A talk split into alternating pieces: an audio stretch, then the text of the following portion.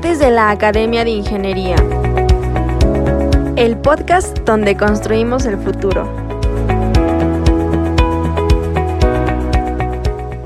Bienvenidos a esta conferencia que forma parte del ciclo Martes de la Academia de Ingeniería. La sesión de hoy está organizada por la Comisión de Ingeniería Municipal y Urbanística y la conferencia correrá a cargo del ingeniero Luis Francisco Robledo Cabello, que es ingeniero civil con maestría en planeación ambos por la UNAM. Fue profesor en la Facultad de Ingeniería e investigador en el Instituto de Ingeniería de la UNAM. Ha laborado en dos direcciones generales de la Secretaría de Comunicaciones y Transportes a cargo de la construcción y operación de diversos puertos en el país. En la Comisión Federal de Electricidad participó en las licitaciones de las centrales hidroeléctricas El Cajón y La Yesca. En la Secretaría de Recursos Hidráulicos y la CONAGUA ha participado en los estudios, proyecto ejecutivo, dirección de construcción y operación de varias obras de agua potable para los acueductos Cutzamala, Cerro Prieto, Monterrey, Río Colorado, Tijuana y Chapala, Guadalajara, así como de presas y distritos de riego en Sinaloa y Cerro Prieto. Es Premio Nacional de Ingeniería 2019 por el Colegio de Ingenieros Civiles de México. Además, fue presidente de la Asociación Mexicana de Hidráulica y de la Asociación Nacional de Ingeniería Urbana. Actualmente es consultor a través de su empresa en proyectos de agua, transporte, desarrollo urbano y energía. Nos presentará la ponencia Sostenibilidad de los servicios de agua en las ciudades mexicanas. Adelante, Luis, por favor, y bienvenido. Eh, muchas gracias a todos los compañeros académicos por hacerme el favor de acompañarme en estas reflexiones que son el producto de muchas vivencias durante muchos años en distintos sectores de la infraestructura mexicana pero muy particularmente en la parte del, del agua, de los sistemas de agua urbana. Eh, el título de la, del trabajo que les voy a presentar de las reflexiones es Servicios de Agua, Sostenibilidad de las Ciudades Mexicanas. La que sigue, por favorcito. Todo el mundo piensa que los servicios de agua en las ciudades, los sistemas de agua, son exclusivamente de agua potable, que es el primer renglón que aparece ahí. Sin embargo, no menos importante que el agua potable es el drenaje sanitario, porque hay que alejar las aguas residuales derivadas del agua potable. Además, debiéramos hacer el tratamiento y una buena disposición de las aguas residuales, de todas las viviendas y de todas las industrias, comercios, servicios públicos, etcétera. Y finalmente, algo que todo el mundo subestima, pero que cada vez demanda mayores esfuerzos técnicos y económicos, es el manejo de las aguas pluviales que frecuentemente ocasionan grandes inundaciones en las zonas urbanas con muy altos costos económicos y a veces con la pérdida de vidas. La que sigue, por favor. Eh, ¿Cómo está la situación a una, una visión a los siguientes 25 años? Se estima, según las eh, diversas prospecciones que hay de la población en nuestro país, que en los siguientes 25 años la población va a crecer un 28% aproximadamente. Y si la población crece un 28%, eso quiere decir que vamos a tener aproximadamente del orden de entre 30 y 35 millones de habitantes más en México en los siguientes 25 años. Pero lo más preocupante de este crecimiento de 30 millones, por redondearlo, de habitantes, es que entre el 75 y el 80% de esa nueva población o sea, del orden aproximadamente de entre 22 y 24 millones de habitantes, van a radicar en centros urbanos, en ciudades del país. No se van a ir al campo, no se van a ir a la agricultura, no se van a ir a, a trabajar en eventos forestales o en industrias que está de tipo minero, por ejemplo, ¿no? Y por lo tanto, si hay ese crecimiento poblacional acelerado, pues vamos a tener que planear con mucho cuidado el crecimiento, el desarrollo de nuestros servicios de agua, de los cuatro servicios, para cuando menos 25 años. La que sigue, por favor. Eh, en general, todas nuestras ciudades adolecen, aunque se están haciendo algunos esfuerzos, de una carencia o casi carencia de planes de desarrollo, de desarrollo urbano.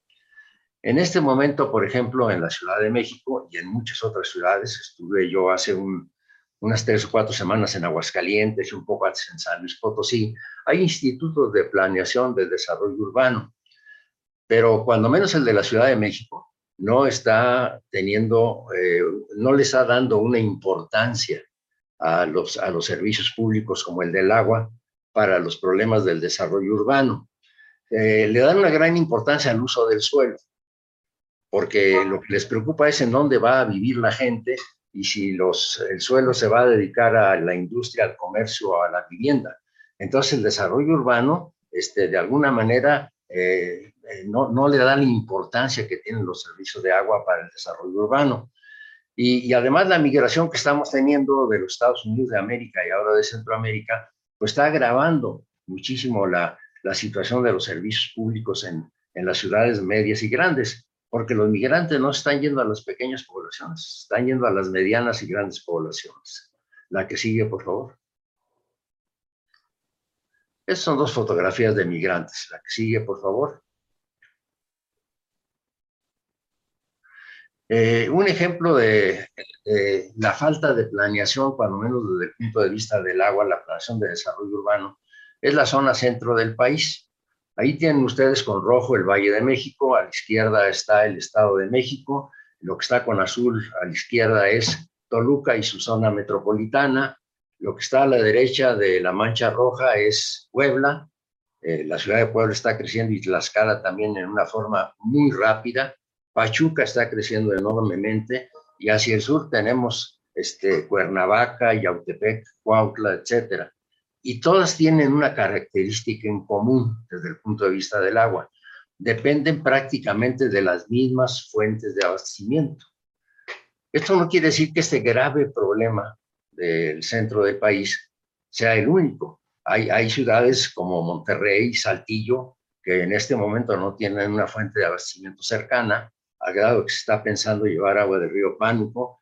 Puebla, que no tiene agua, está tomando, está desalando agua salobre producto de las infiltraciones de los volcanes, León, que se acaba de quedar sin fuente de abastecimiento porque la presa Zapotillo se va a dedicar a Guadalajara y no a León, Aguascalientes, que está tratando de negociar con los agricultores del distrito de riego 01, el primer distrito de riego que hubo en México, para tratar de intercambiar las aguas claras de la presa Elías Calles por aguas residuales tratadas para poder meter las aguas de la presa a la ciudad de Aguascalientes. Guadalajara que tiene un resuelto su problema en el, en el corto plazo con la presa Zapotillo, pero que le va a dar un gasto muy pequeño. Y Guadalajara en menos de 10 años, o tal vez entre 5 y 10 años, va a tener que ir a una distancia de 150 kilómetros al río Santiago para abastecerse. San Luis Potosí, que ahí no se ve una fuente de abastecimiento cercana, y así como esa podríamos seguir enumerando muchísimas ciudades, Tijuana, por ejemplo, que, este, que no se ve una fuente de abastecimiento eh, ni superficial ni subterránea disponible. Y lo más preocupante de todo está en los últimos renglones, que los planes de desarrollo urbano, a pesar de toda esta gravísima problemática, no consideran los servicios de agua como limitantes del desarrollo. Para ellos la disponibilidad de suelo es la única limitante del desarrollo. Y si el suelo está resuelto, el agua, el manejo de los residuos sólidos como la basura de todo tipo, pues no les preocupa cuando también es un gravísimo problema para, para la ciudad y es una preocupación para nuestra Comisión de, de Ingeniería Urbana. La que sigue, por favor. Eh, los acuíferos están enormemente sobreexplotados. Tenemos un grave problema en todo el país, sobre todo en la parte norte y en el altiplano, de que todas las ciudades desde hace 400 años se han venido abasteciendo de pozos fundamentalmente. Casi ninguna tiene aguas superficiales. Eh, por ejemplo, la ciudad de Tijuana tiene el acueducto Río Colorado Tijuana, pero ya no hay más agua que esa. Eh, la Ciudad de México tiene el acueducto Cuchamala, pero las otras fuentes están muy lejanas y así por el estilo. Entonces todas las ciudades se han ido por el lado cómodo de extraer las aguas del subsuelo y con esa resolver sus problemas. Ahora, esta sobreexplotación de los acuíferos, si, ponemos una mancha, que no lo he hecho porque se vería muy confusa, de cuáles son los acuíferos sobreexplotados en el país y cuáles ciudades están sobre esos acuíferos, prácticamente todas las ciudades importantes o medianamente importantes del país están en acuíferos sobreexplotados. Ahora, ¿qué consecuencias tiene la sobreexplotación de un acuífero? Por ejemplo, en el Valle de México, en el Valle de Toluca, en Aguascalientes, pues hay hundimientos y agrietamientos del suelo. Eso daña edificios y viviendas y además daña las redes subterráneas de agua, de drenaje, de energía, etc. Eh, eh, los hundimientos provocan inundaciones. Por ejemplo, Chalco en este momento este, va con una velocidad de hundimiento del orden de 50 centímetros por año el suelo y cada vez es más difícil sacar el agua de la zona de Chalco y de sus alrededores, Ixtapaluca, etcétera. Y no hay duda que se van a seguir inundando, a pesar de los enormes esfuerzos que se hacen a través de túneles y plantas de bombeo para tratar de quitarse las inundaciones de encima. Cuando eh, la gente que es partidaria del aprovechamiento de las aguas de lluvia dice, pues no las dejen ir, guárdenlas y se las beben no hay dónde guardar las aguas, como lo voy a explicar un poquito más, más adelante. Eh, además viene un deterioro acelerado de la calidad del agua de los pozos. Por ejemplo, aquí en el Valle de México, en Ixtapalapa, en Toluca, en Aguascalientes, eh, estamos sacando aguas fósiles. Al principio sacábamos agua de, con pozos de 100 metros, de 80 metros de profundidad. Ahorita ya son raros los pozos que no pasan los 300 metros de profundidad pues estamos yendo a, aguas más profundas y esas aguas eh, son aguas fósiles que se han ido contaminando con las sales de los suelos y lógicamente ya tienen exceso de fierro, de manganeso y de muchas otras sales que pueden ser dañinas para la, salud. Independientemente de que el abatimiento de los niveles de los pozos, como dice el último renglón, eh, ocasiona que los ademes de los pozos se enchuequen las bombas se quedan atrapadas y ya no se puede sacar el agua. Y, entonces lo que hacen es a 50 o 40 metros de distancia perforan otro pozo que tiene también una vida útil muy corta porque le va a ocurrir exactamente lo mismo, a pesar de que sea un pozo nuevo. En un, en un periodo relativamente corto se va a enchuecar el, el ADM y se va a quedar atrapado el equipo de bombeo y ya no se puede sacar agua del pozo. Allí hay una foto de una grieta en Iztapalapa, ustedes las conocen muy bien, es algo dramático lo que ocurre. Si uno vive en esas viviendas que están allá atrás y ve esa grieta, dice, ¿a qué hora me va a llegar la grieta a mi casa? Bueno, a varias de esas viviendas de ese conjunto ya les llegó esa grieta. Y como esto han aparecido cientos de grietas en el Valle de México, que es eh, el, problema más ostensible desde el punto de vista visual. Pero la calidad del agua subterránea es un grave problema y va a llegar un momento en que ya no vamos a tener agua disponible. La que sigue, por favor.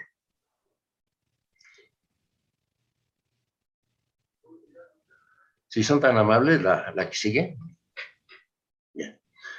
En, la, mayoría de las ciudades es indispensable dejar de operar los pozos para reducir la sobreexplotación, pero desafortunadamente esta, conciencia no existe en ninguna autoridad local ni en la sociedad. Ustedes dicen, vamos a a, dejar de explotar los pozos en aguas calientes porque los abatimientos van muy rápido y la calidad se está deteriorando.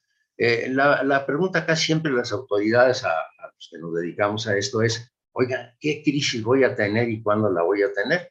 Bueno, pues le va a seguir empeorando la calidad, los pozos los va a tener que seguir reponiendo, le va a costar más caro. Bueno, pero una crisis, crisis, crisis ya política, social, ¿cuándo me va a ocurrir? Bueno, puede ser que le ocurra dentro de 15 años. Ah, no me va a ocurrir a mí. Ah, bueno, pues ahí se la dejo al que sigue, ¿no? Entonces hay que tomar otras acciones para reducir la sobreexplotación. La que sigue, por favor.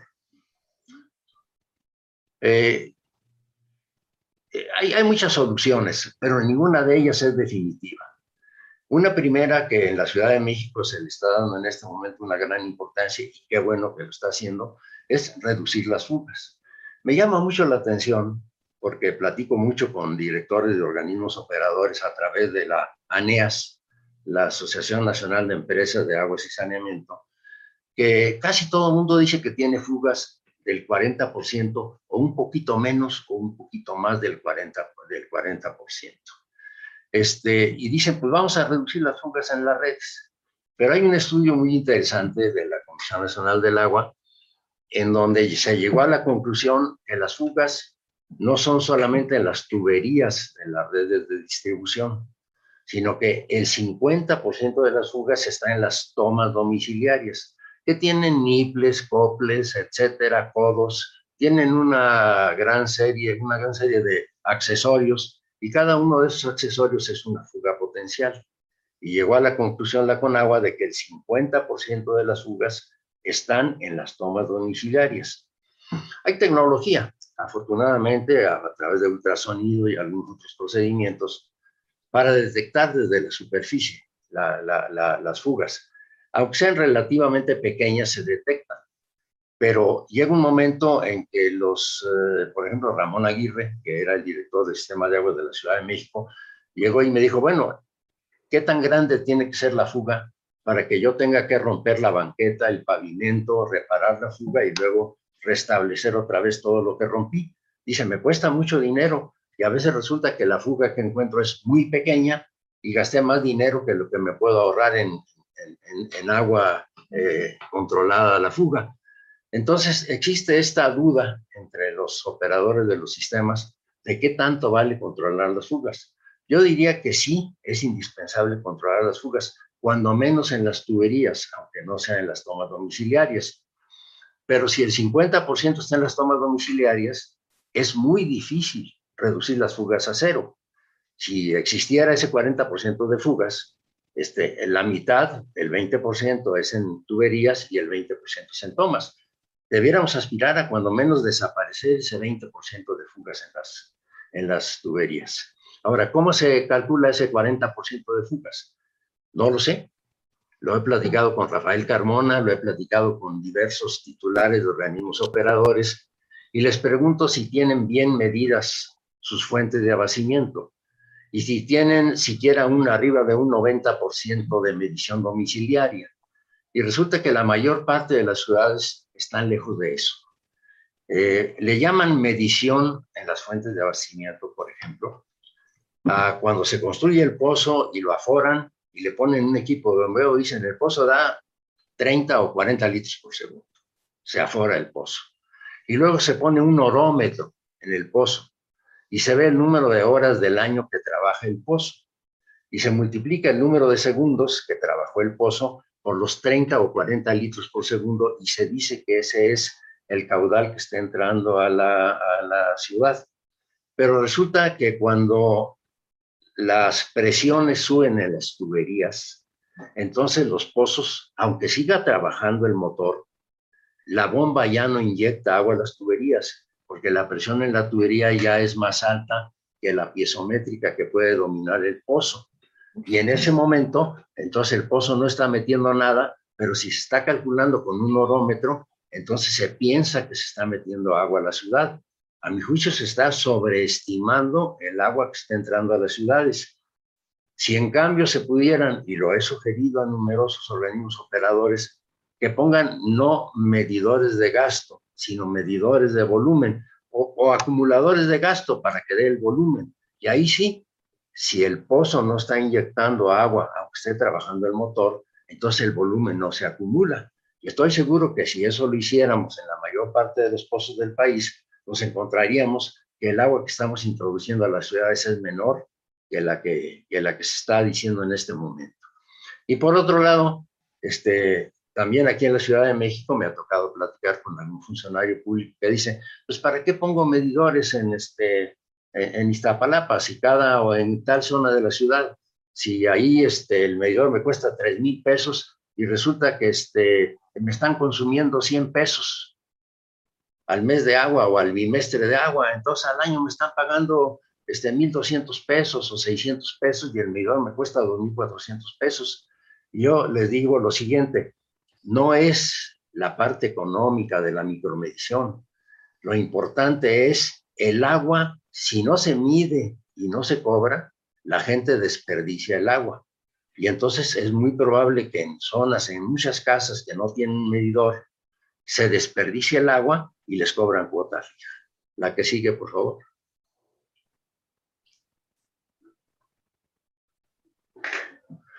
Eh, entonces, en este caso de las fugas, nos debemos de preguntar, suponiendo que reduzco ese 20% de fugas, del 40 al 20, muy bien, me ahorré un cierto número de, metros cúbicos al año, pero la población, ese ahorro del 20% se lo come, el crecimiento de la población se lo come en menos de 10 años.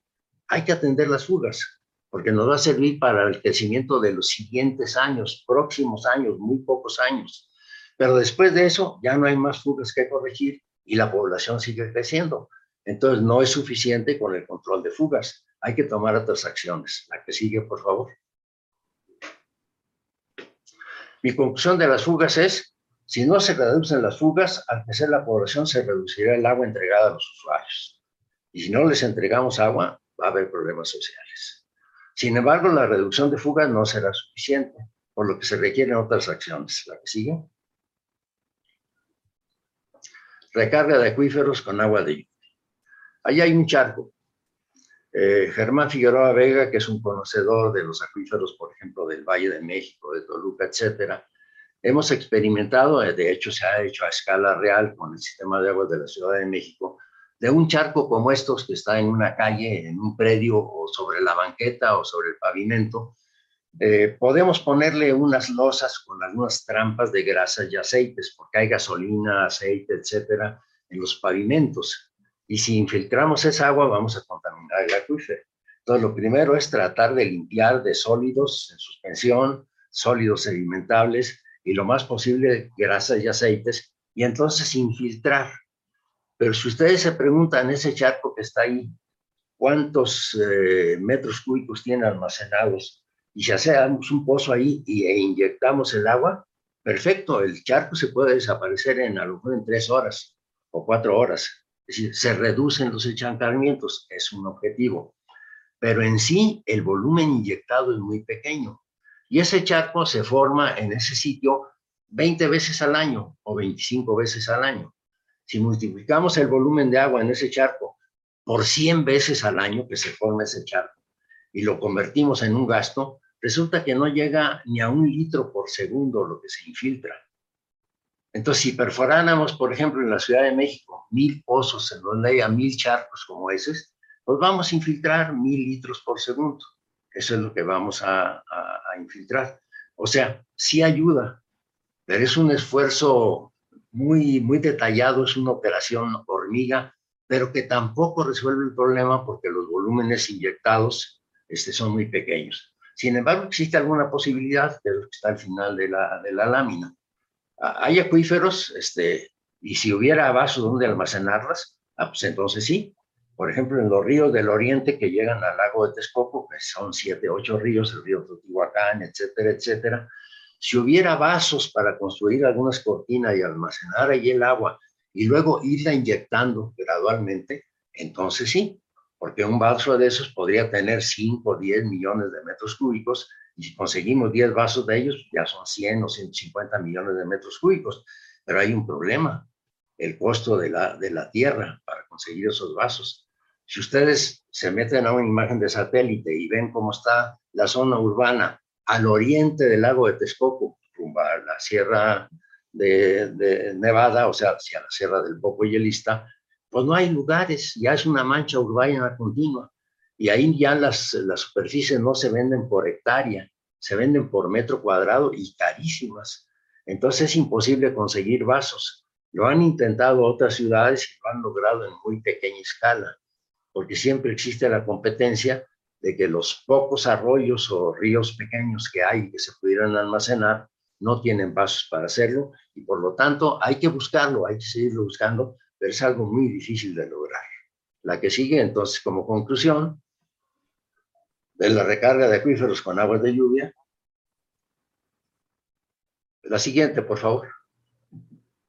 La conclusión es que es conveniente la recarga con aguas de lluvia. Ahora, hay dos posibilidades.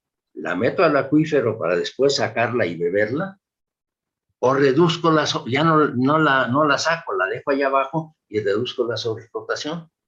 Yo se lo he planteado, a, por ejemplo, a Rafael Carmona, oye, si tuviéramos posibilidades de inyectar bastante más agua, ¿la sacarías o la dejas para reducir la explotación? Dice, no, pues ahorita necesito agua. Por lo pronto, pues no, no voy a reducir la sobreexplotación. La, la meto, la saco y me la bebo. Y entonces esto no ayuda a reducir la sobreexplotación. Eh, pero sí, sí, este, sí, sí ayuda, sí hay que hacerlo también. La que sigue, por favor. Luego vienen las aguas residuales tratadas. Ahí tenemos una foto de un, de un dren aquí en el Valle de México con tres descargas de aguas residuales al dren. Este, generamos aguas residuales en casi todas, no en casi, en todas las ciudades grandes, medianas y pequeñas del país a lo largo de todo año. Esa no hay lluvia y secas. El agua potable entra todo el año a las ciudades y sale todo el año a las ciudades como aguas residuales. Entonces hay que aprovecharlas para tratarlas y recargar los acuíferos. Pero, la que sigue. Las aguas están concesionadas para usos agrícolas en más del 90, las aguas residuales de las ciudades, en más del 95% de las ciudades del país. O sea, no están disponibles. Cuando eh, el gobierno federal, de acuerdo con la Constitución, le otorga a un particular, en este caso a un agricultor, un, un, cierto volumen de agua anual, ese volumen de agua es un derecho ya que tiene el agricultor y no se le puede revocar la concesión a no ser que se le indemnice. Pero a veces no es ni siquiera el problema de una indemnización, sino el problema de una resistencia social a ya no regar sus cultivos. Entonces, no es, no es fácil, nada, yo diría que es imposible decirle a un agricultor, pues vete a vivir a otro lado, porque la tierra que tienes ahorita ya no va a tener agua, porque me voy a quedar con las aguas residuales para recargar los acuíferos. Hay una solución, pero es una solución que hay que planearla y programarla con mucho cuidado. Y que se está haciendo ya en algunos lugares del país, que es la tecnificación del río. Eh, por ejemplo, en Aguascalientes, en, los agricultores de la Presa Calles del distrito de Riego 01, han logrado ahorrar el 67% del agua.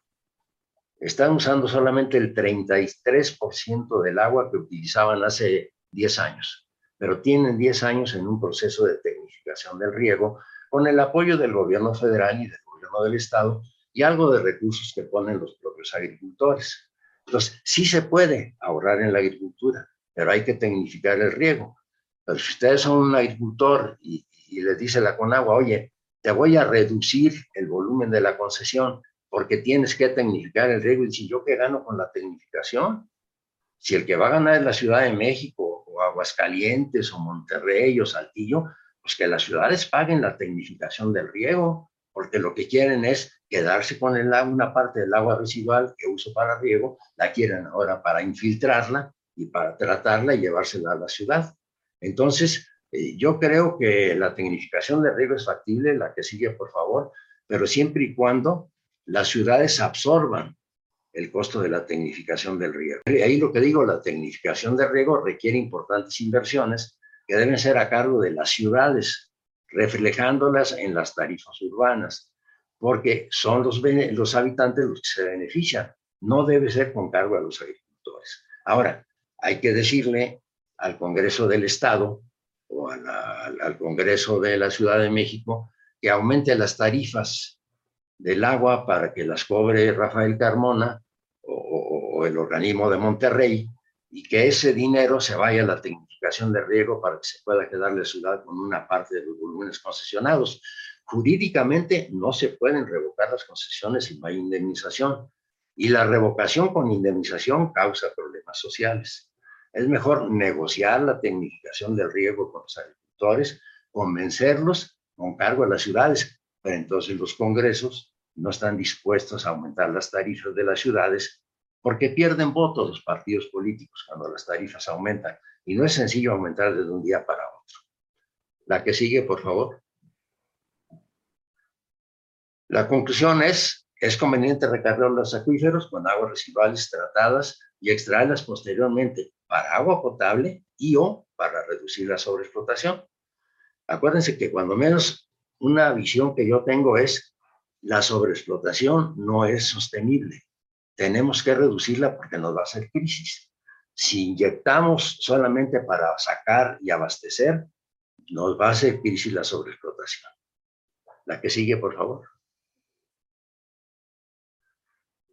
Eh, lo que es un resumen de lo anterior, hay que acudir a la reducción de fugas, a la recarga con agua de lluvias, a la recarga con aguas residuales tratadas y finalmente algo que no he comentado, la incorporación de nuevas fuentes externas como complemento de las anteriores. Alguien dice, no, pues yo empiezo con las fugas y ahí mi sucesor que, que vea lo demás. Yo diría que hay que hacer todo al mismo tiempo. Sobre todo las experiencias de las fuentes externas son de que toman entre 5 y 8 años para desarrollarse los estudios, los proyectos, hacer las negociaciones sociales conseguir los financiamientos antes de que entre el agua a las ciudades. La que sigue, por favor. Eh, las fuentes de abastecimiento externas deben evitar los conflictos del agua, por el agua. Es decir, no debemos de traer a ninguna ciudad agua de una fuente externa que pueda ser utilizada por los habitantes de la región. Y la pregunta que yo me he hecho, bueno, que no puede ser utilizado durante cuántos años, durante 10 años, durante 20, durante 50, durante 100. Y alguien me dijo, durante toda la vida, no debes de traer agua de ningún lado si dentro de 300 años alguien la va a necesitar. Entonces, la, el suministro de fuentes lejanas depende del balance local entre la oferta y la demanda para todos los usos a muy largo plazo. Y solo se deben transferir caudales sobrantes. La que sigue, por favor. Eh, las fuentes externas implican importantes inversiones y esto pues, debe ser a través de las tarifas. Este, tenemos el problema de que las tarifas dependen de los congresos locales, locales eh, los cuales pues tienen una visión política y no las aprueban en forma suficiente. No hay un, un solo organismo operador del país, ninguno que sea autosuficiente financieramente en este momento. Eh, difícilmente cubren los costos de operación, conservación y mantenimiento y no hay absolutamente nada de recursos para incorporación de nuevas fuentes. Eh, y, y, lo que sabemos ahora, el presidente López Obrador lo ha venido diciendo frecuentemente, pero es algo que viene de 1983, de la época de Miguel de la Madrid, cuando el Congreso de la Unión modificó el artículo 115 de la Constitución. Y dijo, es, dice ese artículo que todos los servicios públicos son responsabilidad de los municipios, es decir, agua, energía, basura, eh, eh, transporte, etcétera, etcétera. Entonces, la respuesta de los presidentes es, voy a tratar de ayudar a algunos a medida que pueda, pero el problema es tuyo, este municipio, no es mío, gobierno federal. Entonces, este, esto lo acaba de decir el señor presidente de la República hace una semana y media en Guerrero, en una población pequeña, que le pidieron un pozo y una red de distribución y le dijo, díganle al presidente municipal, porque esto es responsabilidad del municipio. La que sigue, por favor. La implementación de cualquiera de las medidas que mencioné, desde fugas, este, recargas, fuentes externas, etcétera, requiere estudios, proyectos, tiempo y recursos económicos. Y hay que iniciar todas las acciones en el plazo más corto posible. Hacer estudios y proyectos no cuesta prácticamente nada en, en, comparación con la construcción de las obras. Así es que siempre debiéramos de tener estudios y proyectos con anticipación a que haga crisis el problema del, suministro o de los servicios de drenaje sanitario, de drenaje pluvial y de, tratamiento. Por ejemplo, la recarga con aguas de lluvia requiere estudios hidrológicos, geohidrológicos y de bases de almacenamiento. La que sigue, por favor. La recarga de acuífero con aguas residuales requiere de estudios más sofisticados. Aquí eh, Adalberto este, nos podría platicar muchísimo sobre eso, que toman tiempo y sus obras y tienen altos costos de construcción, de operación y conservación, además de atender previamente la tecnificación de las zonas de riego. Si, si no tecnificamos las zonas de riego, no vamos a poder quedarnos con las aguas residuales. Y la incorporación de fuentes externas requiere numerosos estudios, proyectos ejecutivos y muchos años para construirlas. La que sigue, por favor. Y no hay planeación, ¿eh? nada de esto se planea, nada de esto se está haciendo. Yo creo que los ingenieros mexicanos de todas las especialidades, no es de ingenieros civiles ni urbanistas, es de químicos para las potabilizadoras y para las plantas de tratamiento, de electromecánicos para las plantas de bombeo, etcétera, etcétera. Eh, los ingenieros mexicanos tienen capacidad, experiencia y la calidad suficiente para encargarse de todos los estudios y proyectos ejecutivos construcción, operación y conservación de las obras. Pero la parte más complicada es la parte financiera. La que sigue, por favor. Los organismos no tienen capacidad para financiar ampliaciones. Lo que ya dije en la siguiente párrafo es el 115 constitucional, que dice, el gobierno federal dice es problema tuyo, no es problema mío. Y las tarifas que aprueban los congresos pues, apenas cubren los costos de operación, conservación y mantenimiento. La que sigue, por favor. Aquí hay unos números preliminares. Por ejemplo, eh, eh, en el agua potable, solamente agua potable, estoy hablando de drenaje sanitario ni, tratamiento, eh, el costo, por, costo, no, no tarifa, costo es de 19 pesos por metro cúbico promedio en el país. Y una estimación preliminar nos indica que se están cobrando este, 14 pesos por metro cúbico en promedio. O sea, en este momento, los organismos operadores en promedio ya tienen una pérdida de 4 pesos por cada metro cúbico. Y por lo tanto, ¿qué es lo que está pasando? La calidad de los servicios está deteriorando. En las casas no hay agua suficiente. Es decir, no hay 150 o 200 o 250 litros por habitante. No llega con una presión siquiera de 7, 8, 9, 10 metros de carga para que pueda subir a, los segundos pisos o a los, o a, los tinacos. Y además el servicio es tandeado e intermitente. Tandeado porque a veces se da lunes y viernes y los otros cinco días de la semana no se da. E intermitente porque aún en esos días que hay servicio, llega dos horas sí, luego suspende tres horas, luego una hora sí. Es decir, es un servicio de mala calidad en general hacia, hacia lo que nos estamos enfilando. Eh, a, mí me da un poquito de, de coraje que nuestros censos y los, la información oficial, oficial del gobierno federal a través de la CONAGUA, y, y, yo participé muchos años en eso, es de que hay una cobertura de agua potable del noventa y tantos por ciento y de drenaje sanitario del 89%, del 92%. Pues sí, pero ¿cuál es la eficiencia de esos servicios? El servicio es suficiente, la cantidad de agua es suficiente, la presión es suficiente, la calidad del agua es potable o no es potable, etcétera. En realidad tenemos una información estadística que no representa la realidad. No quiere decir que no sea confiable. Efectivamente, hay tubos eh, de agua y tubos de drenaje en muchísimas calles, pero están vacíos porque no hay ni agua ni drenaje la mayor parte del tiempo. La que sigue, por favor. Este, este número no lo voy a leer. Se pierde el 40% en fugas. Si de ahí tenemos un 60% de eficiencia. Y luego, con los micromedidores o tarifa fija, se factura el 100%, pero los usuarios, solamente el 60% de los usuarios pagan. Entonces, el 60% de eficiencia de fugas y el 60% de eficiencia en cobranza nos da un 36% de eficiencia global de los sistemas en promedio en México. Eso quiere decir de que, de cada mil litros que producimos en las fuentes de abastecimiento, los organismos operados en promedio solamente cobran 360 litros. Por eso hay que reducir las fugas y por eso hay que poner micromedidores para aumentar la cobranza, porque si no, tenemos a los organismos operadores quebrados. Ahora, ¿por qué no controlan las fugas? Pues porque no tienen presupuesto. ¿Por qué no este, ponen micromedidores? Porque no les alcanza para ponerlos. Si todo vuelve a dar la vuelta hacia las tarifas y hacia los aspectos financieros. La que sigue, por favor. Eh, ya para terminar, les tomo tres minutos. Aquí hay unos esquemas de fuentes externas que de alguna manera se han conceptualizado. La que sigue.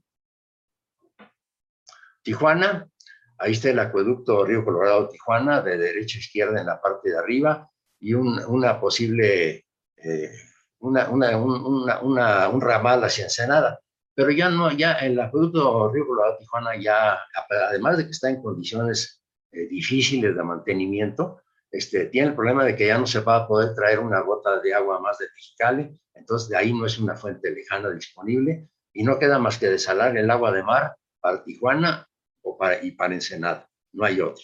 La que sigue. Eh, los cabos San José del Cabo y el Cabo San Lucas, no hay agua ni superficial ni subterránea solamente desalación de agua. La que sigue. Y está creciendo en una forma impresionante aquello. ¿eh? La Paz, idéntico. No le queda más que desalación de agua. La que sigue. Hermosillo está dibujado ahí, es el fallido acueducto de la presa de Loviache, que se construyó operó unas horas y después los agricultores de las tribus yaquis se opusieron a que ese organismo, ese acueducto, y ahí está. Ahí dentro de 300 años va a ser una reliquia arqueológica. Y por lo tanto, eh, la única fuente que tiene Hermosillo disponible ya la desalación de agua, no de mar. Ahí puede ser desalación de agua salobre pegada al litoral. Es un poco más económica que la desalación de agua de mar. La que sigue, por favor. Chihuahua. Ustedes saben el problema del, de los agricultores en, el río, en el río Ponchos, que se negaron a, a sacar agua para pagar el compromiso del Tratado Internacional de Límites y Aguas. Eh, los acuíferos alrededor de la ciudad de Chihuahua son de los más sobreexplotados del país. Van con una velocidad de casi dos metros por año de para abajo. Y no queda más que traer el agua del río Ponchos. Entonces, el gobierno del Estado, el nuevo gobierno del Estado, y también lo han hecho los gobiernos, han iniciado negociaciones con los agricultores del, del, Conchos, de Delicias, etcétera, para ver si es posible llegar a la tecnificación del riego para tratar de ahorrar, ojalá, la mitad del agua, con dos propósitos, pagar el compromiso internacional del Tratado de Límites y Aguas y, y, transferirle tres o cuatro metros cúbicos por segundo a Chihuahua, que ya tiene graves problemas ahorita de insuficiencia, tandeos, etc. La que sigue, por favor.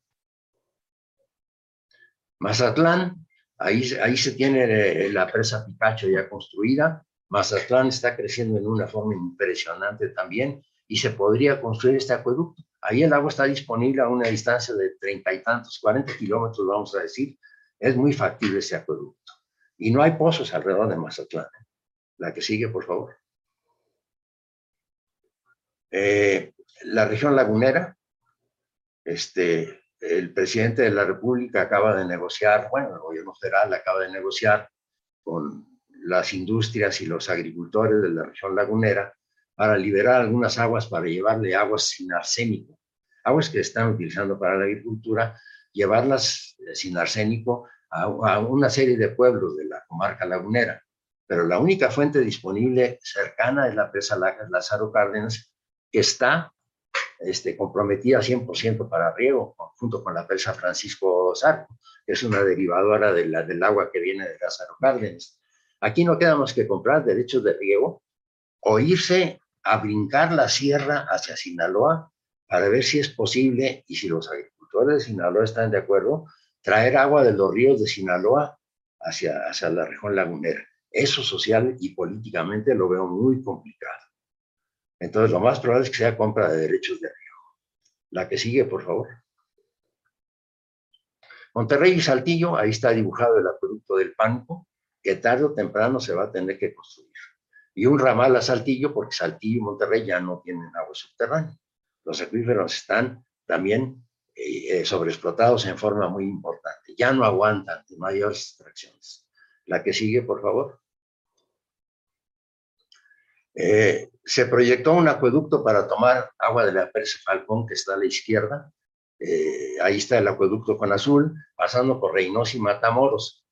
Pero los americanos, a través de la Comisión Internacional de Límites y Aguas, dijeron que no, porque si se iban a tomar de ahí 8 metros cúbicos por segundo para llevárselos a Reynosa y Matamoros, y se hizo el proyecto ejecutivo. Pero cuando se planteó en, en la Comisión Internacional de Límites y Aguas, este, dijeron que sí iba a afectar, y tienen razón, la parte ecológica del río Bravo y que entonces la flora y la fauna del río Bravo iba a sufrir, lo cual es cierto. Eso automáticamente desecha este acueducto que ya estaba proyectado y no queda más que la desalación de agua de mar y subirla hacia Reynosa y tal vez hasta Matamoros. Perdón, a Matamoros y tal vez hasta Reynosa. La que sigue, por favor. Ya vamos a terminar. ¿eh?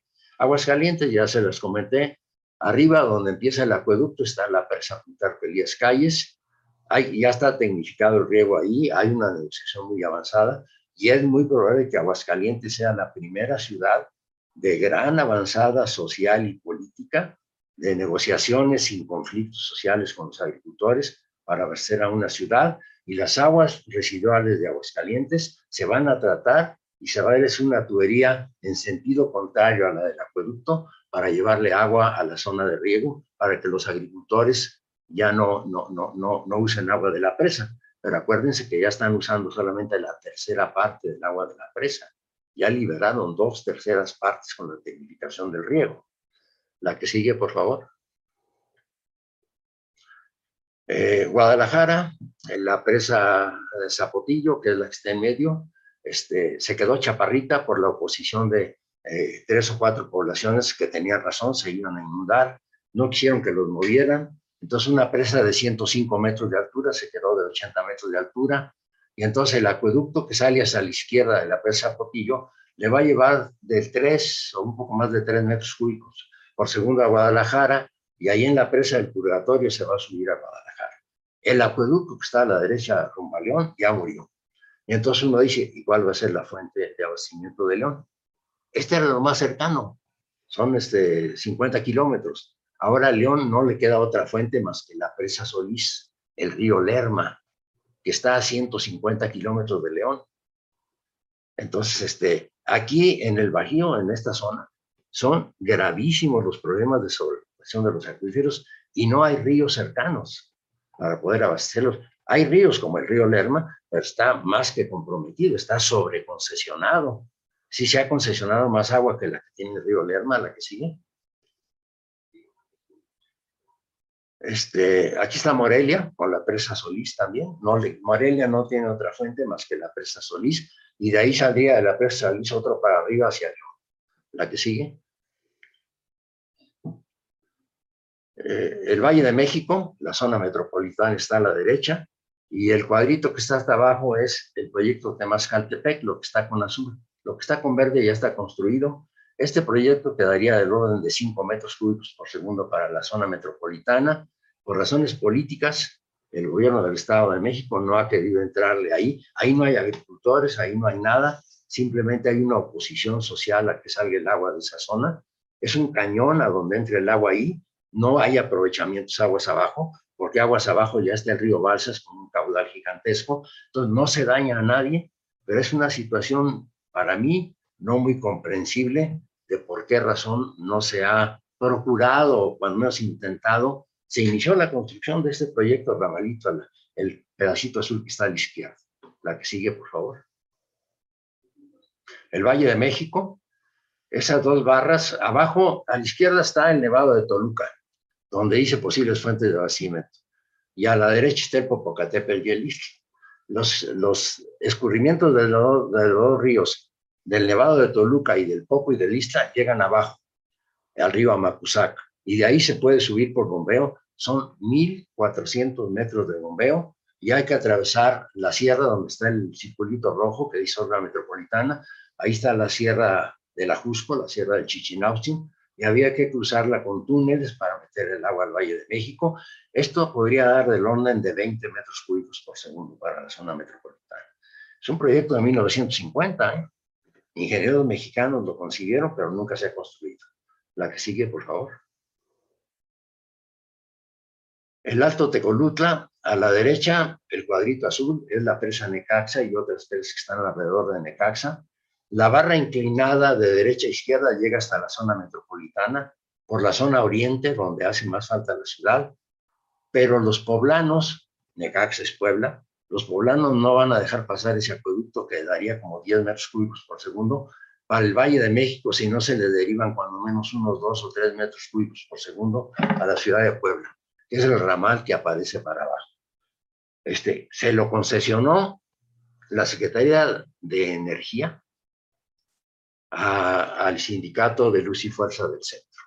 Desapareció la empresa Luz y Fuerza del Centro, el sindicato siguió existiendo sin empresa y entonces, pues como una medida de compensación económica, le concesionó la Secretaría de Energía el sistema Necaxa al, al sindicato de Luz y Fuerza, al sindicato mexicano de electricistas, y pues es un proyecto congelado. Habría que ver si se puede negociar con, los, con el sindicato para que ya dejen de generar energía. Son hidroeléctricas pequeñas las de Necaxa, es una hidroeléctrica pequeña, y, si se llega a una negociación con ellos, podría ser un agua muy útil para el Valle de México. Pero es una difícil negociación política y económica. La que sigue, por favor. Cancún, Playa del Carmen y Tulum, a mí me tocó construir los primeros pozos para abastecer a Cancún cuando se inició la construcción de Cancún y estaban a 25 kilómetros de la playa. Ahora ya andamos a 40 kilómetros y ya hubo intrusión salina del agua de mar por abajo de las calizas y ya está la intrusión salina entre 25 y 40 kilómetros adentro. Entonces, cada día el agua dulce está más lejos de la, de, la, de la costa. Entonces, en la medida que ya no sea factible traer el agua tan lejana, no queda más que la desalación del agua de mar para todo el desarrollo turístico y habitacional de la Riviera Maya. La que sigue, ahora sí ya vamos a terminar. Bueno, eso se termina. Como ven, yo tengo una gran preocupación. Es decir, todo lo último que presenté son fuentes externas. Pero las fuentes externas seguimos pensando en ellas en ingeniería mexicana por el problema de la sobreexplotación de los acuíferos. En las fugas, la recarga de acuíferos con agua de lluvias y la recarga de acuíferos con aguas residuales tratadas no van a ser suficientes para desaparecer la sobreexplotación de los acuíferos. Y si los acuíferos nos hacen crisis, entonces las ciudades, los sistemas de agua de las ciudades no son sostenibles y el sufrimiento por falta de agua en las ciudades va a ser muy importante.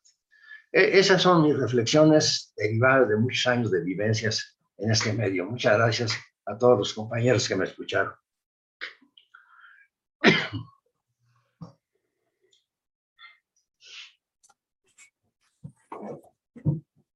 Luis, muchas gracias Luis por la presentación. Vamos a iniciar como es tradicional con las preguntas que nos presentan a través de las plataformas. Alejandra, por favor, si quisieras presentar las preguntas al ingeniero Robledo. Muchas gracias. Bien, eh, ingeniero Robledo, iniciamos con ¿qué fracción del presupuesto federal se destina a la mejora y cuidado de la infraestructura que reparte el agua? Bueno, para que tengan ustedes una idea, hace seis años la Comisión Nacional del Agua tuvo un presupuesto un poco superior a 100 mil millones de pesos. El presupuesto para este año fue un poco mayor a 20 mil millones de pesos. Para el año próximo ya es menor a 20 mil millones de pesos. Entonces, en lugar de mejorar los presupuestos para el agua, los presupuestos van en declive. Y curiosamente, el mayor declive es en la parte de los servicios urbanos. Claro, tampoco, tampoco hay inversión ya en agricultura, en empresas, en distritos de riego, etcétera. Pero en el agua potable, donde había un apoyo importante hace 30, 20, 15, 10 años, eso va en declive. Viene en declive desde hace 30 años. ¿eh? Pero este, esta administración ha sido especialmente cuidadosa en que respete el 115 constitucional y que sea un problema de los municipios la solución presupuestal. Muy bien. La siguiente, Alejandra, no se la puede. Sí. ¿En qué regiones de México existe mayor desperdicio de agua? Eh, y si nos, si nos das opinión sobre qué representa aumentar el aprovechamiento de ríos para abastecer la demanda de agua en Ciudad de México. Bueno, este, yo creo que el Valle de México probablemente esté en primer lugar en, fugas, lo cual es lógico por las características de sus suelos y por la antigüedad de las redes de la ciudad. Aunque la parte norte del Valle de México, la Ciudad de México, ya no lo es todo. Ahora el, el 40% de la población está en la Ciudad de México y el 60% está en los municipios conurbados del Estado de México.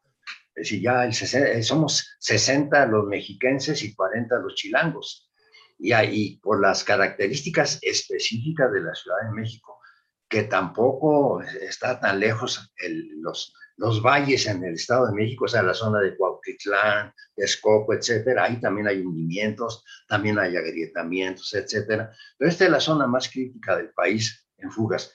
Pero prácticamente en todas las ciudades, en todas las ciudades del país existen fugas. Yo dudo mucho que sean del 40%.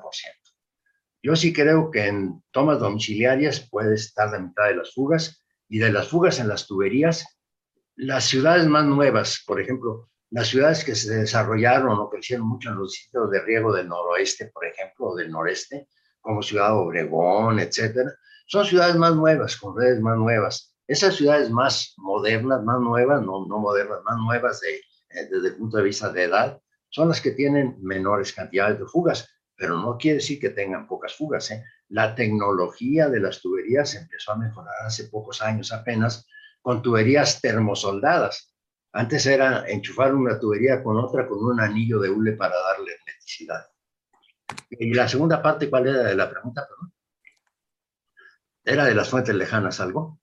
Sí, de, si cree que puede, eh, se debe aumentar el aprovechamiento de ríos para la demanda de agua en Ciudad de México, Valle de México. Son, son proyectos que el, el, más sencillito toma cinco años para estudiarlo, proyectarlo y construirlo. Y hay proyectos de 10 años de estudios, proyectos y construcción. Yo, si yo fuera el responsable de un organismo operador, aunque después lo tuviera que entregar a un sucesor, yo trataría de dejarle estudios y proyectos para, para que no les vaya a ser crisis, cuando menos cuando esté cercana a la crisis, que tenga ya estudios y proyectos para la construcción de las obras. Muchas gracias. Bien, ¿Nos puede mencionar brevemente en, qué, en qué ha colaborado fuertemente en la Conagua y la CFE en el tema de recurso hídrico? Sí, como en, la Conagua, antes recursos hidráulicos, pues empecé como topógrafo.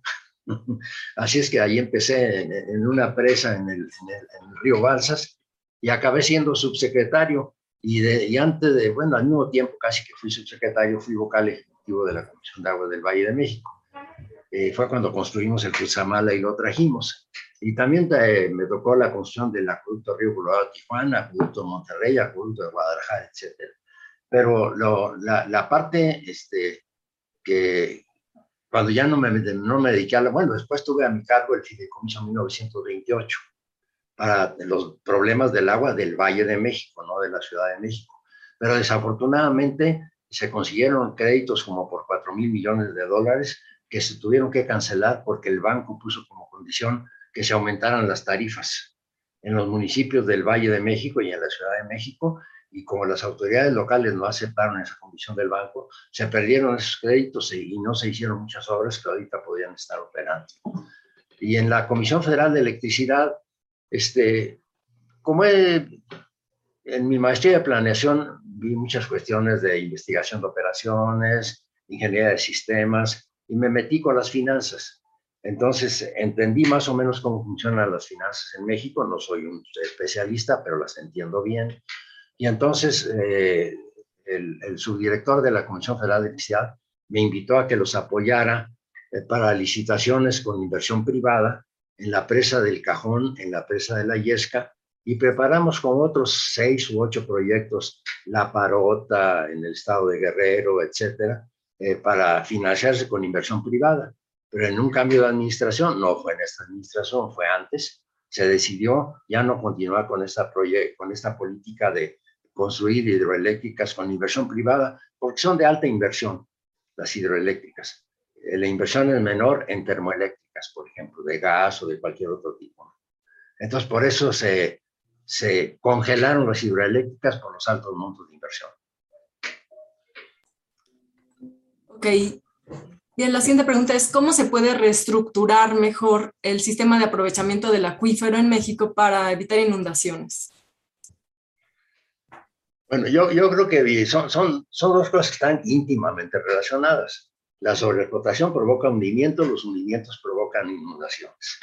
Eh, los hundimientos no se pueden revertir, pero sí se podría aspirar a reducirlos, a llegar un momento hasta frenarlos que se quede ya deformada la, el, Valle de México como está deformado en este momento, y entonces sí las obras de alejamiento de las aguas de lluvia sí podrían ser definitivas. Ahorita cada sexenio tenemos que construir más obras porque eh, Chalco se sigue hundiendo 50, 50 centímetros por año. Todo el sur de, del Valle de México se sigue hundiendo aceleradamente. Inclusive el aeropuerto de la Ciudad de México, eh, tuve alguna reunión la semana pasada con ellos, porque hace 15 años eh, hicimos algunos colectores para que no se inundaran y les vaticinamos a través de un geotecnista muy connotado, el ingeniero Luis Vieite Sutesa, que en, entre 12 y 15 años se iban a volver a inundar. Este, y dijeron que no les preocupaba porque ya el aeropuerto se iba a ir a otro lado, a Texcoco o a Santa Lucía.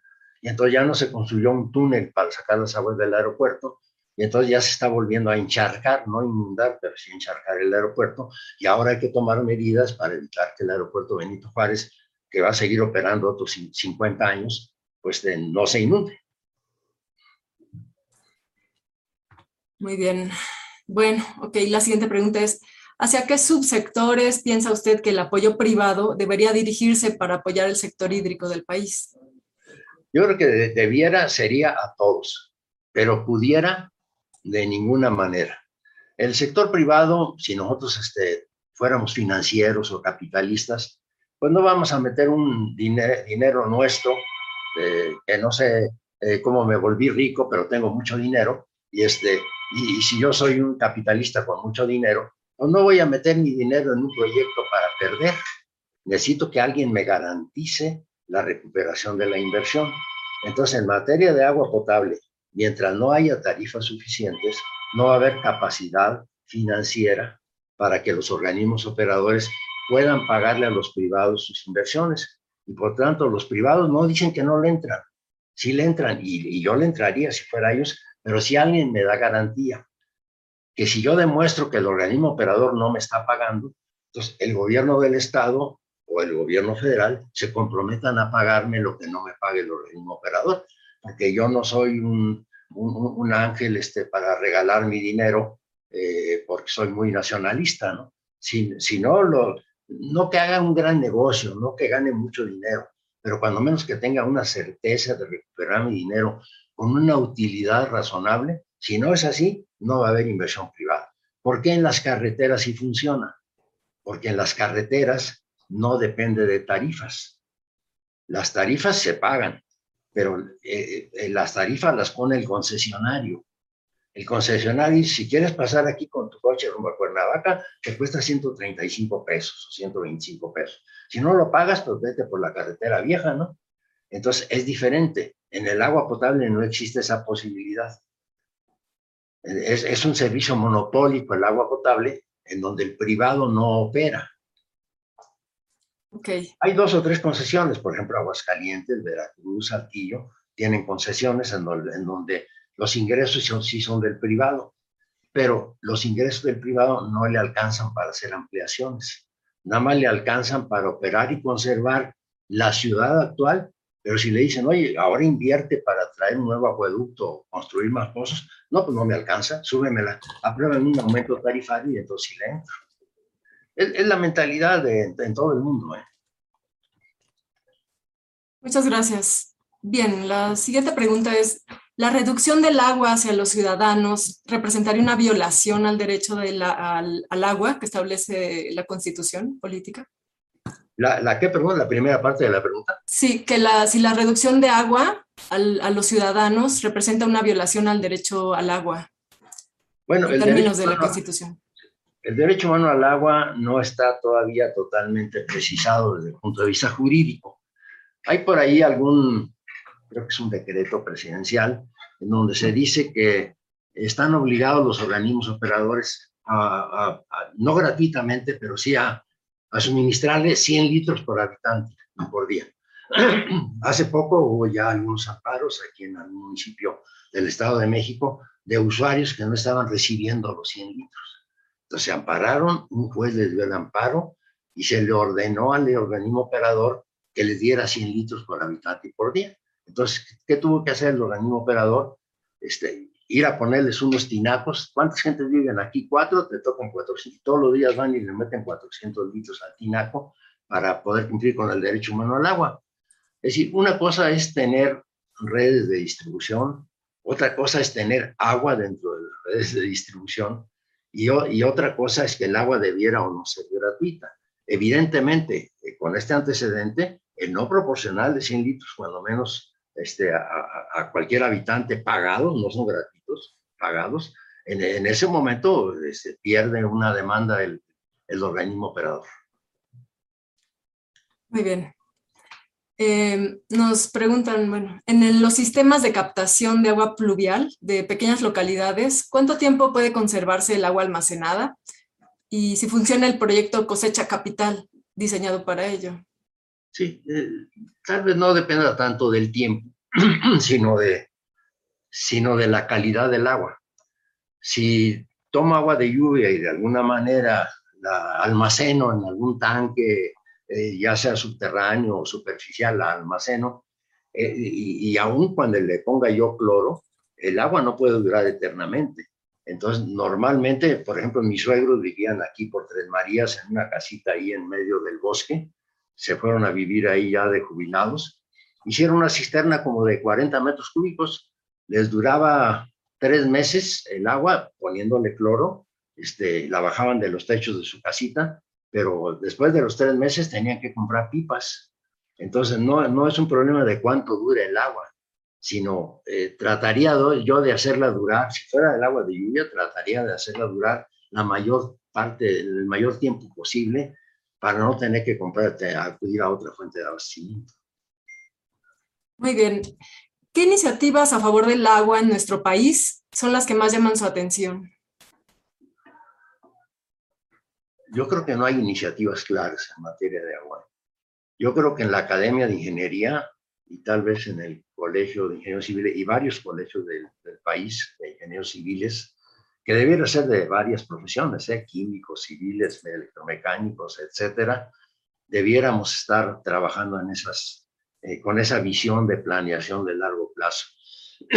Estamos insistiendo mucho en la creación de un instituto de planeación de la infraestructura para no estar inventando que este sexenio voy a construir tal cosa y en el otro tal otra cosa, sino que haya planes, por ejemplo, en materia de agua a largo plazo. Eh, por ejemplo, si hablamos de la región de Monterrey, desde el río Pánuco hasta el río Bravo, muy bien, yo estaría pensando cuántos habitantes va a haber en esa zona en los siguientes 25 años, en qué eh, poblaciones van a quedar ubicados, cuántas industrias va a haber en esa zona, qué tipo de industria va a haber, cuánta agua va a consumir, a cada industria. Eh, lo mismo el comercio, los servicios públicos, hospitales, mercados. No, no, es muy difícil hacer eso, ya se ha hecho en México, pero se abandonó. Es decir, tener una visión del crecimiento de la demanda en el mediano y largo plazo. Y entonces sí, decir cuáles son las fuentes disponibles y en dónde están. Como administrador del agua, la Conagua debiera de tener esa visión. Es decir, en los siguientes 25, 30 o 50 años, esto puede ocurrir en esta zona ¿Qué, va a tener que hacer el país? No quiere decir que lo haga el gobierno federal. ¿Qué va a tener que hacer el país para garantizarle a los habitantes de esa zona que, que sus desarrollos urbanos, industriales, etcétera, son sostenibles? Muy bien. La siguiente pregunta es, ¿el hecho de que la ciudad esté construida sobre un lago es la principal causa de las inundaciones? ¿Y qué podría proponer a los ciudadanos para aprovechar mejor el agua? Bueno, este, Probablemente eh, los aztecas se inundaban más que nosotros.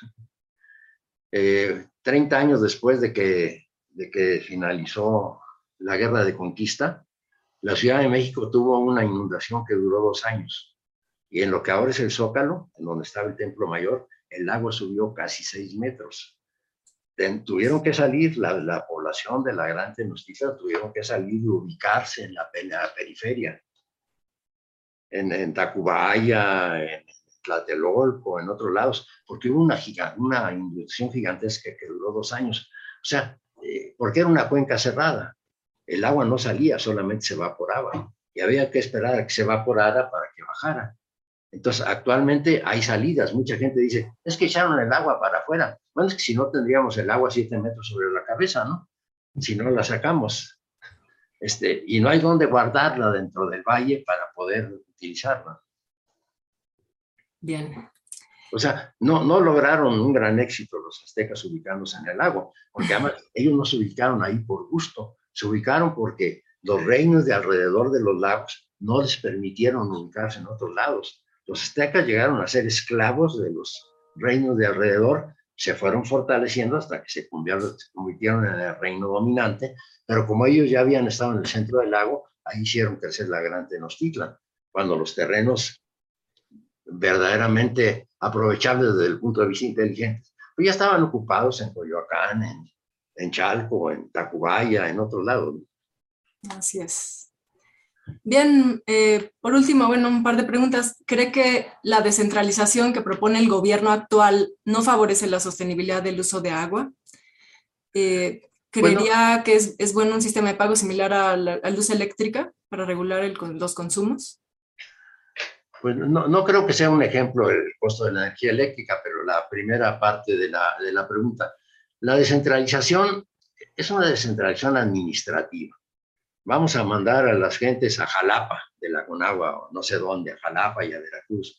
Es decir, eso es realmente en qué influye en la planeación y en la sostenibilidad de los sistemas de agua en el país. No influye nada, no influye nada. Es, es, es, es una política que yo la respeto, creo que no es mala política, pero no resuelve los problemas de sostenibilidad. Tiene otros propósitos la política de, de descentralización.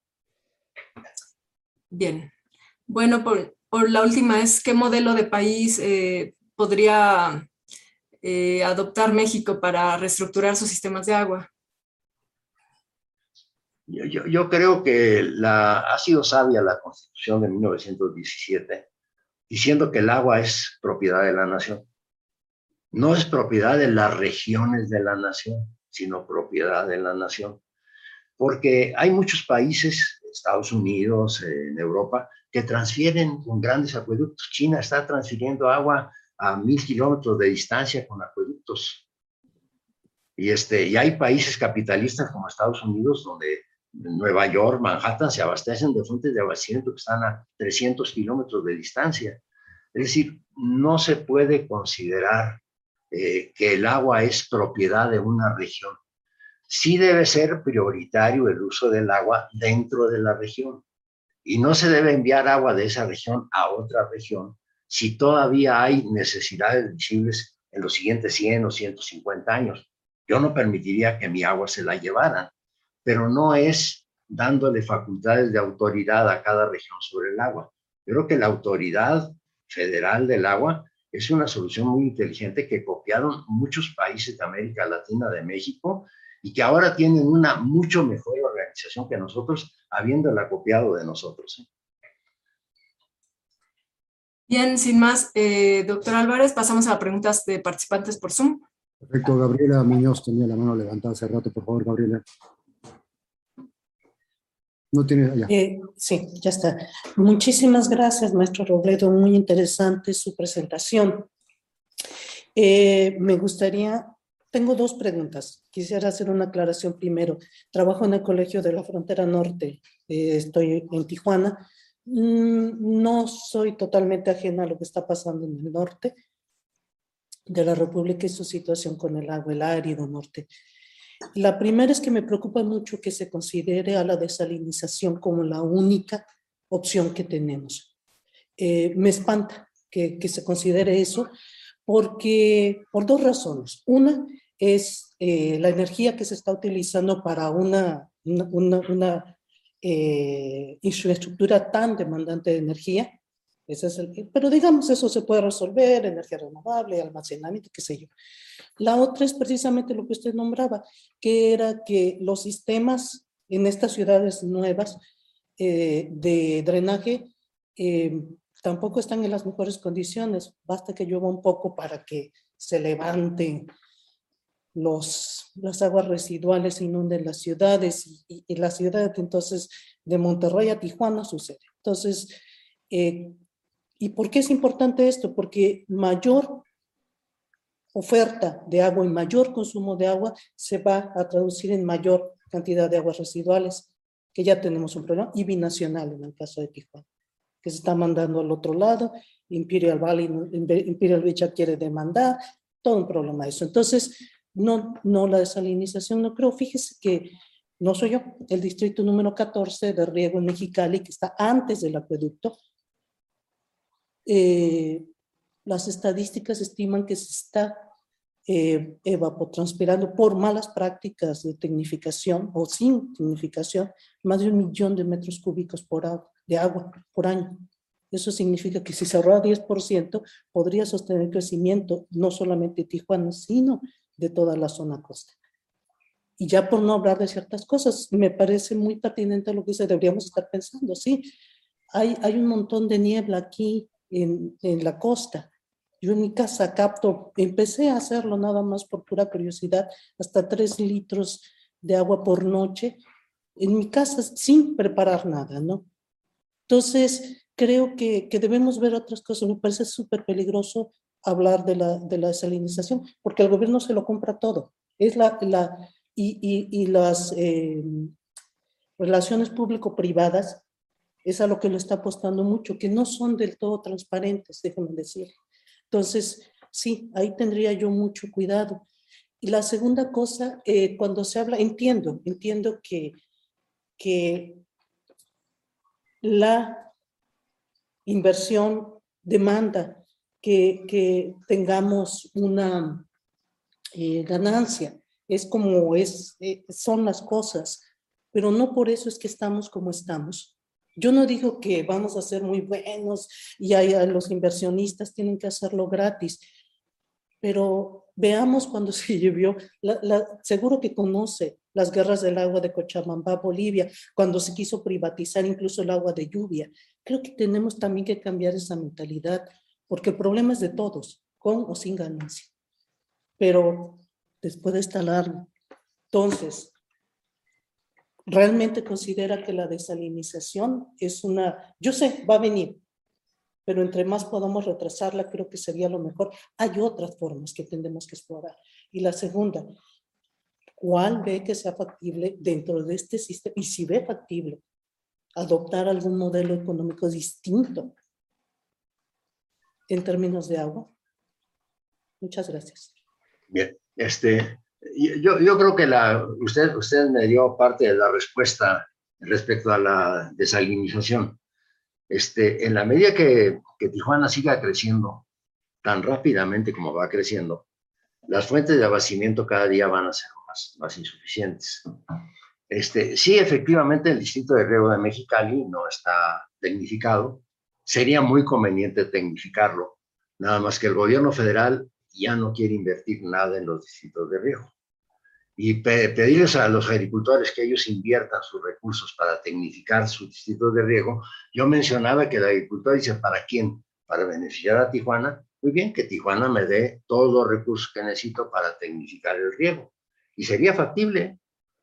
La idea es cómo transfiero recursos del que necesite el agua, que son los habitantes de Tijuana, recursos económicos, para que los agricultores de Mexicali tecnifiquen el riego y entonces liberen agua que pueda llevarse con otro acueducto a Tijuana. Es factible. Ahora, la, cosecha de agua de lluvia y de nubes este, son escalas pequeñas, como mencionaba yo. Sí ayudan. Yo, yo diría que hay gentes que pueden decir, bueno, yo en mi casa tengo techo de tales características y puedo captar 20 o 30 o 50 litros diarios o 100 litros diarios. Bueno, si lo puede hacer, qué bueno. Ahorra un poco de agua, lo guarda en, una, en un tanque, en una cisterna la usa y compra menos agua en la red municipal. Ahora, la parte este, de, políticas de agua, ahí sí yo creo que deben ser estrictamente locales. Es decir, si Tijuana necesita agua y considera que la desalación puede todavía esperar un poco y que negociar con los agricultores de, de Mexicali es factible para tecnificar el riego, liberar agua y llevarla a Tijuana, esto puede tomar años. ¿eh? Yo le calculo que una negociación como esa y le construcción un acueducto tomaría de 5 a 7 años para llevar otro acueducto como el río Colorado, Tijuana hasta Tijuana. Y, y, no, no siento que la captación del agua de nubes ayude en, en, forma muy importante, pero si alguien lo puede hacer, qué bueno que lo haga. Era lo que yo decía, si alguien puede captar agua de lluvia, que la capte, se vale. Perfecto. Muy bien, gracias, eh, Luis. ¿Alguien más quisiera hacer alguna intervención? Zenón, por favor. No tienes el micrófono, Zenón, nada más si lo pones. Sí, eh, ha, sido una conferencia extraordinaria. Muchas gracias, eh, señor Luis Francisco Ravelo, con relación aquí al sureste de la península. Eh, nuestra formación Eh, es más reciente, o sea, estamos como es actualmente la península según los últimos cinco millones de años y vemos realmente una, eh, un subsuelo, una hidrología subterránea, donde, porque únicamente, pero como, como planteabas, hay una introducción salina eh, penetrante. Eh, nos da la impresión y sentimos, yo siento que la creación de este Instituto del Agua aquí en el sureste sería realmente algo extraordinario. Ya eh, el CICI es el Centro de Investigación Científica de Yucatán y la UNAM vienen haciendo estudios en, este campo y especialmente el CICI en Cancún.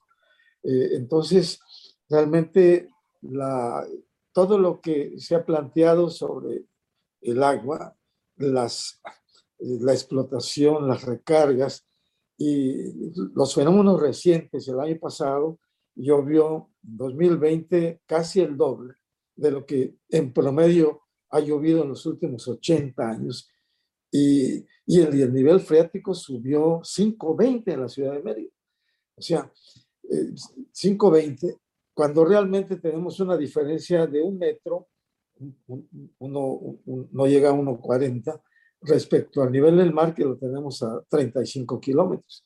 Entonces, el estudio de esta parte me parece un renglón importante dada la zona turística eh, que prácticamente es el ingreso fundamental y el desarrollo de las nuevas etapas de la industria. Yo quisiera ver si hay algún comentario así como se, se planteó esto, eh, ingeniero Luis Francisco, aquí para el sureste. Me gustaría conocer tu punto de vista. Gracias. Sí, mira, este, eh, el, turismo, hay turismo de tierra adentro y tierra y turismo de litoral, turismo playero, ¿no? Eh, que es, un demandante de agua importante. Entonces, este, si en la costa norte de la península de Yucatán, en el estado de Yucatán, hubiera un desarrollo como el de la Riviera Maya, rápidamente eh, habría que perforar pozos, yo creo que a 20 o 25 o 30 kilómetros del litoral, para llevarle agua a toda la hotelería que se desarrollara en, en, el litoral de Yucatán. Pero si se hace, si se comete el error de Cancún, que Cancún iba a tener 150 mil, perdón, 50 mil habitantes y 500 mil turistas, y lo que tiene ahora es 10 veces eso, bueno, pues entonces no hay fuente de abastecimiento que alcance, tienes que ir tierra adentro. Y llega un momento en que los hoteleros dicen, no, pues si ya tengo que traer el agua de 40, 50 kilómetros, mejor desalo agua de mar. Pero eso ya son eh, este, soluciones puntuales para el turismo. Por ejemplo, yo veo para Yucatán un futuro importante en materia industrial.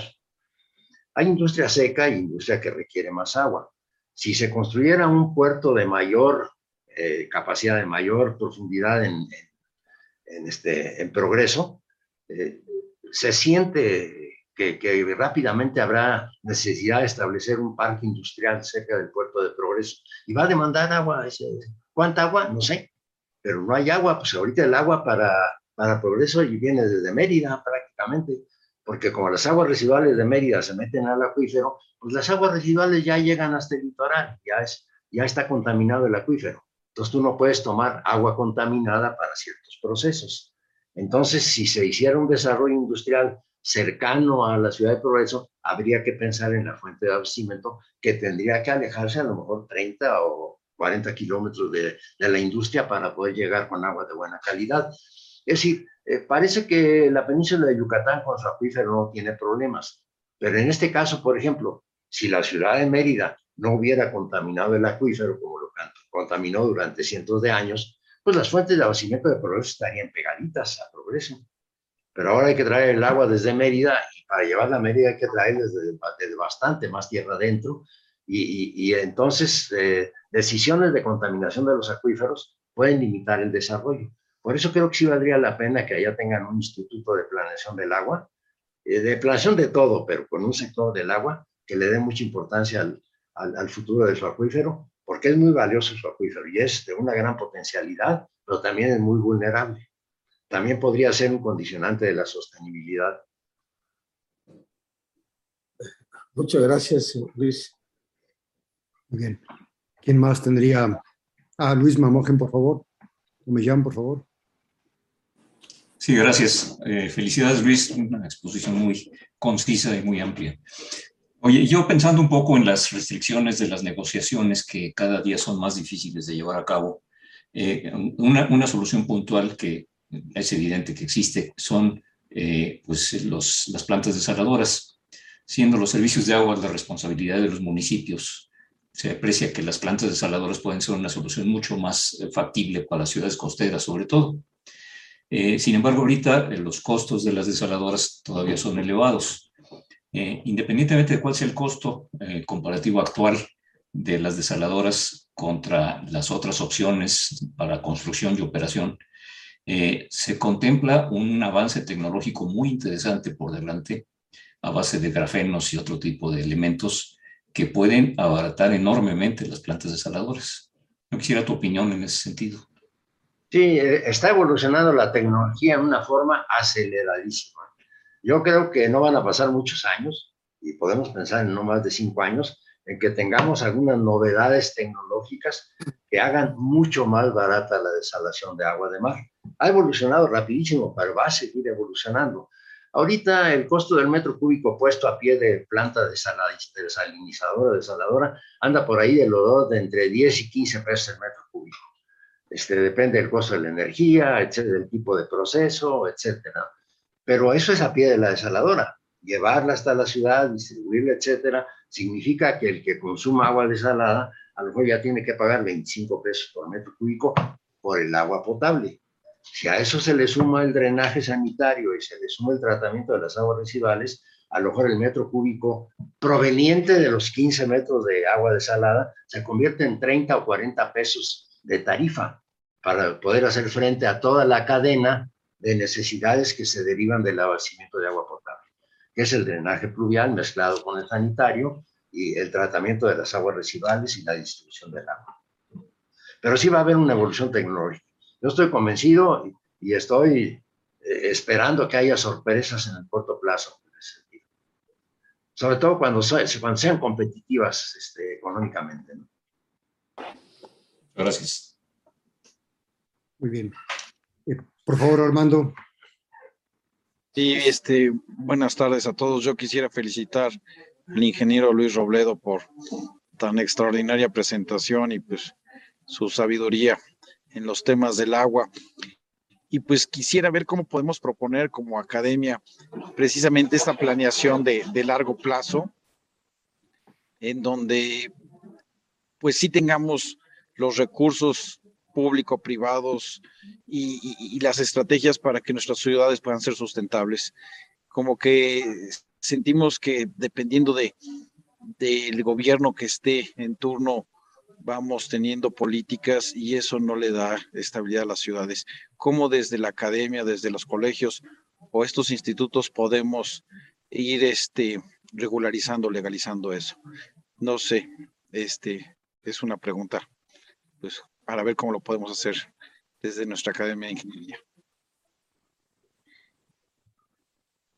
Bien, yo, yo, yo hago una sugerencia, no una respuesta, una sugerencia. El Colegio de Ingenieros Civiles de México tiene un comité de planeación y el objetivo central de ese comité de planeación es tratar de que haya un, una planeación del desarrollo de la infraestructura a mediano y largo plazo. No se trata de decirle al gobierno qué obras tiene que hacer, no es esa la idea sino qué infraestructura necesitaría cada uno de los sectores, transportes, energía, agua, etcétera, en todo el país y en cada una de las regiones del país.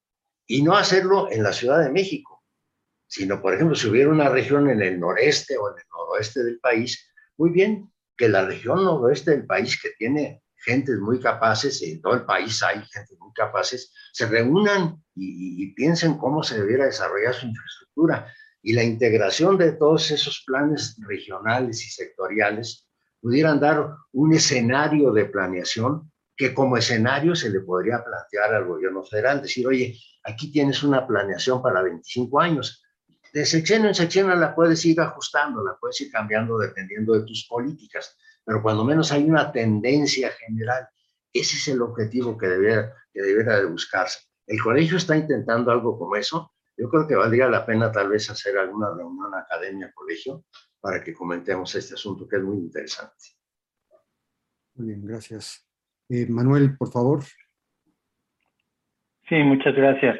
Muchas gracias por esta estupenda eh, plática. Eh, mi pregunta sería un poco sobre de las presas, el problema que hay entre agua de riego y generación de electricidad.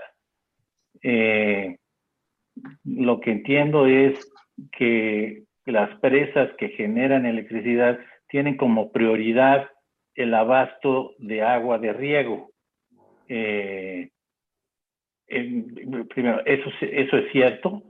¿Y cómo limita este manejo de las presas? Solo en algunas que mencionaste, en varias pocas, era cuestión de hidroelectricidad. Eh, mencionaste el problema que, que, tendrían por la hidroelectricidad. ¿Cómo ves este problema entre abasto de agua de riego y generación de electricidad? Bueno, por ley, el, el, agua para producción de alimentos tiene prioridad sobre la industria eléctrica. Ahí no hay duda. Entonces, sí, ahí ha habido un buen acercamiento, una buena coordinación entre Conagua y la Comisión Federal de Electricidad. Comisión Federal de Electricidad identifica presas ya construidas por la Conagua y ve la posibilidad, dependiendo de la carga y del gasto, de poner una hidroeléctrica a pie o cercana a la presa. Casi siempre la Comisión Nacional le dice no, porque tú vas a generar nada más seis horas diarias, las horas punta, y yo tengo que soltar el agua las 24 horas del día. Entonces, Comisión Federal lo que le ha propuesto, y ya se ha hecho en varias ocasiones, hay un proyecto de una presita a mata, una presa de cambio de régimen se llama, en donde se suelta efectivamente el agua de la presa grande durante seis horas nada más pero se almacena en una presa más chiquita, más chaparrita, aguas abajo de la presa grande, y de ahí es de donde se suelta ya continuamente las 24 horas del día. Es decir, estas presas de cambio de régimen han resuelto este problema y ahorita hay una buena coordinación. De hecho, tengo entendido que ahorita con y Comisión Federal tienen entre 10 y 12 proyectos de ese tipo en, en, en análisis para echarlos para adelante. Cuando no hay... Pero, pero la cantidad de agua la, cantidad de electricidad que se genera con las presas, pues entonces va a ser cada vez menor por la presión que hay de demanda de agua de riego o de uso para personas de las presas. las presas realmente que generan en forma importante son estrictamente hidroeléctricas, no, no están diseñadas para riego y no hay zonas de riego aguas abajo de esas presas. En ocasiones, Comisión Federal, con agua le ha preguntado a la Comisión Federal si puede cambiar su régimen de generación para soltar el agua 24 horas del día para poder este, abastecer a, la, a las zonas de riego. Y Comisión Federal le ha contestado con, con la misma política.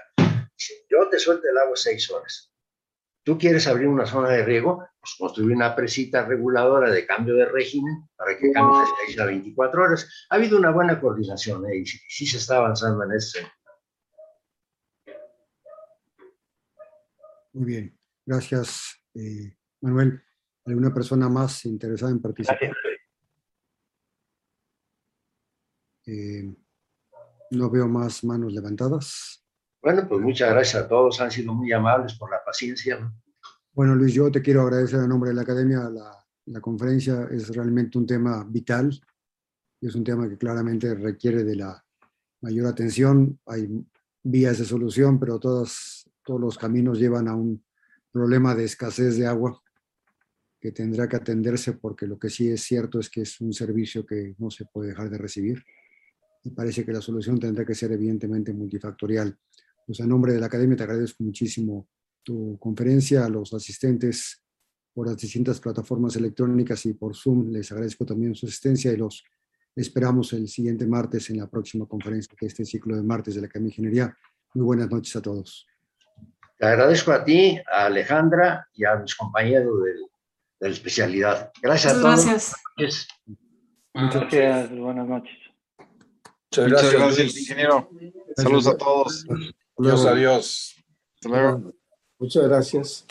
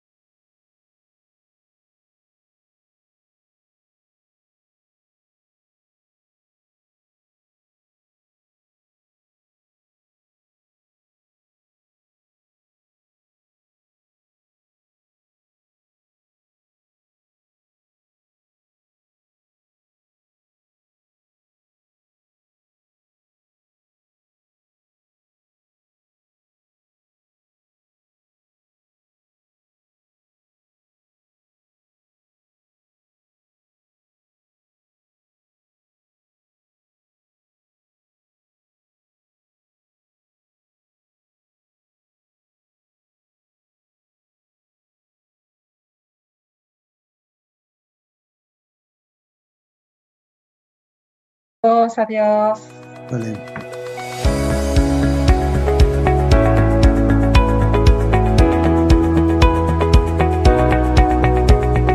Puedes encontrar los martes de la Academia de Ingeniería en YouTube, Facebook, en nuestra página ai.org.mx y en Spotify.